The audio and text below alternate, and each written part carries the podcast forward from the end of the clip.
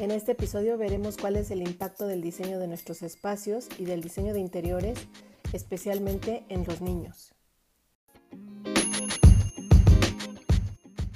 En este episodio vamos a hablar acerca del impacto de los espacios y especialmente del diseño de interiores en los niños. Actualmente nosotros estamos pasando prácticamente el 90% de nuestro tiempo en espacios interiores y solamente el 10% en el exterior, ya haciendo alguna actividad o transportándonos para llegar a un lado. Entonces, especialmente en el caso de los niños, creo que debemos tomar muy en cuenta cómo es que estos espacios interiores en donde los niños están pasando la mayor parte de su tiempo están impactando eh, en todo, en cómo ellos están percibiendo el mundo.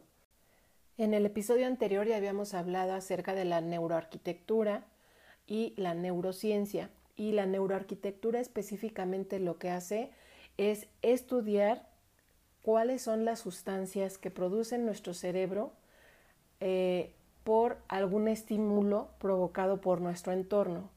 Entonces, esta neuroarquitectura ha estado estudiando cómo es que este entorno está creando diferentes reacciones en nuestro cerebro, tanto en adultos como en niños. Y obviamente esta neuroarquitectura mide de, diferentes formas, ¿no? O, analiza los datos de diferentes formas. Eh, uno de ellos es el estímulo cerebral, el segundo son las sustancias, como ya les había comentado, producidas por el cerebro. Y mide también los signos vitales que también se modifican de acuerdo al entorno. Eh, ellos específicamente están midiendo la frecuencia cardíaca.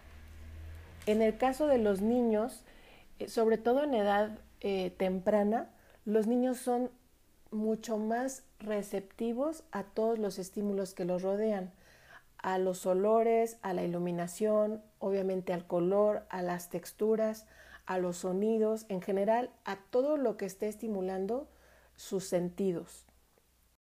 Aunado a esto, debemos de tomar en cuenta que cada persona y obviamente cada niño percibe, recibe y después decodifica la información que está recibiendo como un estímulo de su entorno de una manera diferente no todos lo reciben igual y no todos lo decodifican igual.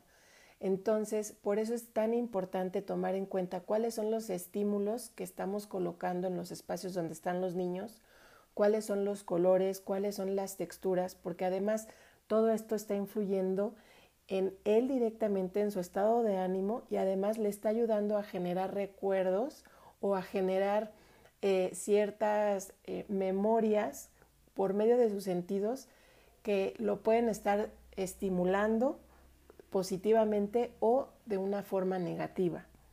Se ha estudiado también que los niños, desde que nacen, ellos están absorbiendo, su mente está absorbiendo todos los estímulos, quizás de una manera inconsciente, pero de todas maneras es eh, estimulado por todo lo que le rodea y está de alguna manera almacenando y eh, percibiendo todo lo que está a su alrededor, tanto la música, los sonidos, la luz, los colores, las texturas.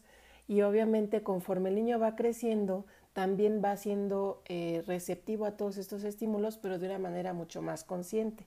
La Academia de Neuroarquitectura también ha estado adaptando y difundiendo una teoría que es la teoría de pertenencia, esta teoría de pertenencia ha sido difundida por el psicólogo Abraham Maslow, es un psicólogo estadounidense.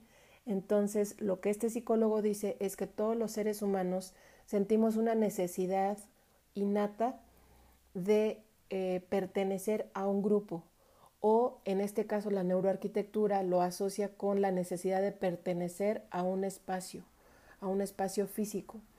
Este sentido de pertenencia, cuando es positivo lo que hace es que está ayudando a crear buenos recuerdos que son decodificados por el cerebro de una manera positiva.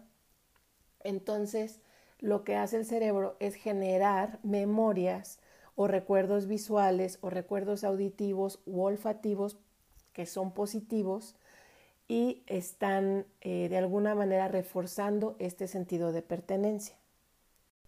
La forma en la que están creando este tipo de eh, memorias positivas es obviamente por medio de los colores, pero muy importante es la escala de las cosas, la escala de los muebles y la escala de eh, todos los objetos o, eh, digamos, cosas a donde van a estar los niños haciendo alguna actividad.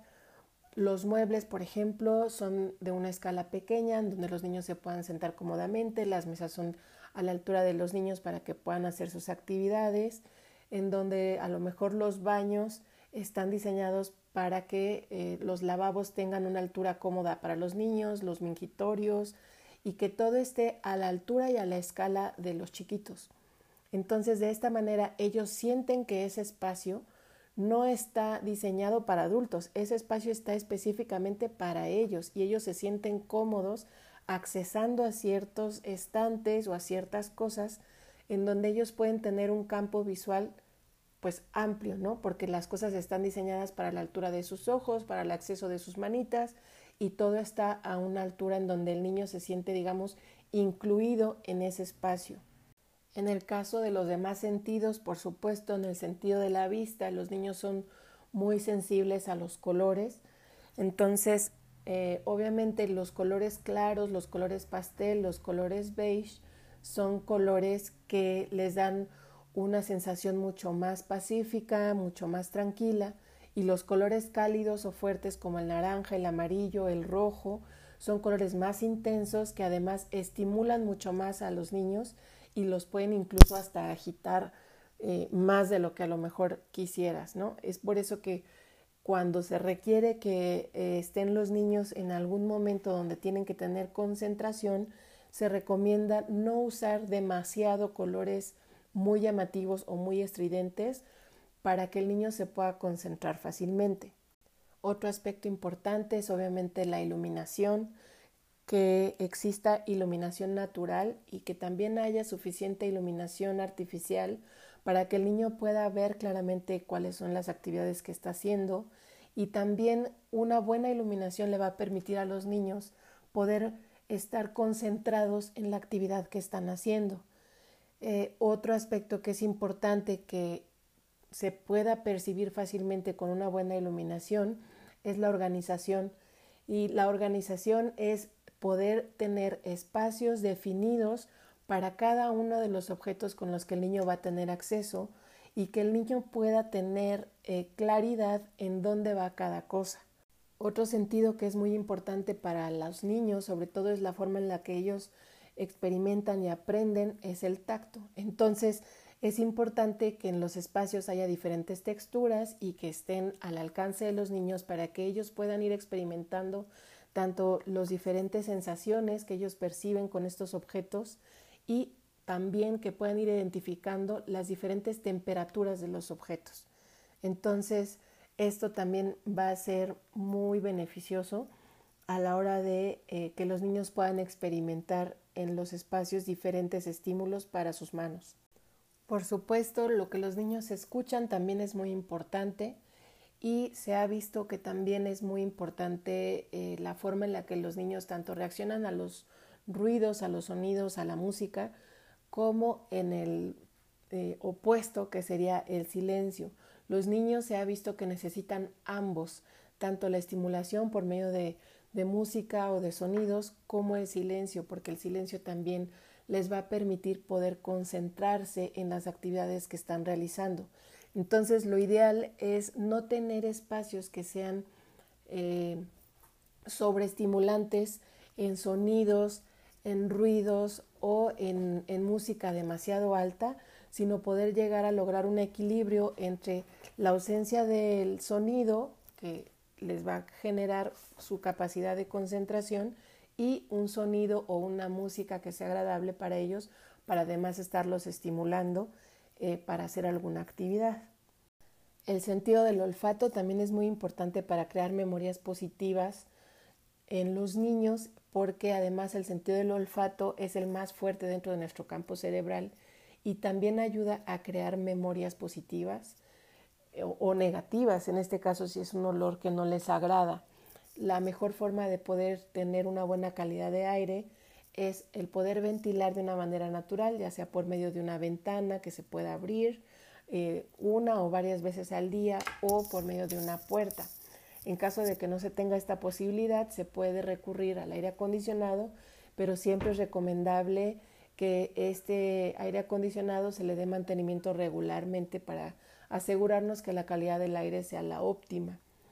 Otra forma en la que también podemos mejorar la calidad del aire es por medio de las plantas. Las plantas no nada más te van a ayudar a hacer un estímulo visual con los niños, sino que también te va a ayudar a mejorar la calidad del aire y que ellos poco a poco se empiecen a dar cuenta de cómo cuidar de ellas. Incluso también se puede generar algún tipo de huerta para que los niños conozcan cómo deben de cuidar cierto tipo de, de plantas o de flores y van a ir también reconociendo cómo van cambiando los olores entre una huerta, un, una hortaliza o una flor.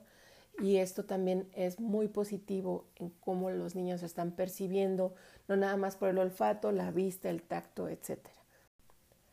Y bueno, con este sentido del olfato terminamos este episodio. Ya vimos algunos de los aspectos más importantes para diseñar espacios para niños. Vamos a ir viendo otros temas que nos pueden ayudar y espero que les haya gustado. Compartan este episodio y no se olviden de seguirme en mis redes sociales, en Facebook, en Instagram, en TikTok. Estoy como Eunice Padua, Arquitectura y Diseño de Interiores o Eunice Padua, Arquitecta. Y eh, no se olviden también de escuchar los episodios anteriores que también hablo un poco más de temas relacionados con la neuroarquitectura. Nos vemos en el siguiente episodio.